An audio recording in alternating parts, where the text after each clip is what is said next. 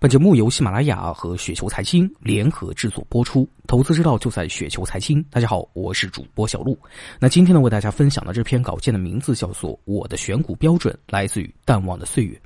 买股票就像是买房子啊，为什么这么讲呢？第一点，所买的房子本身抗风险能力要强，表现为资产负债率要低；第二点，房子租金要高，表现为自由现金流要表现良好，是一份好资产。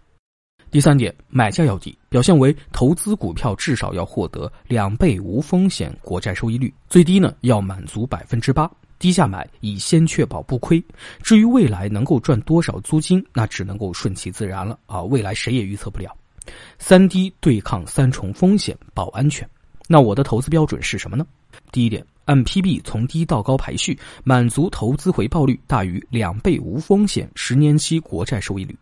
第二点。剔除资产负债率高的，第三点现金流良好的，第四点长期分红的股息率满意的，第五点上市五年以上，第六点管理层最好持有大量股份，第七点剔除管理层名声不好的公司，第八点商誉担保质押少，第九点个股仓位控制在百分之十以内，分批买入，第十点避免投资有些行业，比如说房地产、保险、软件，十一点。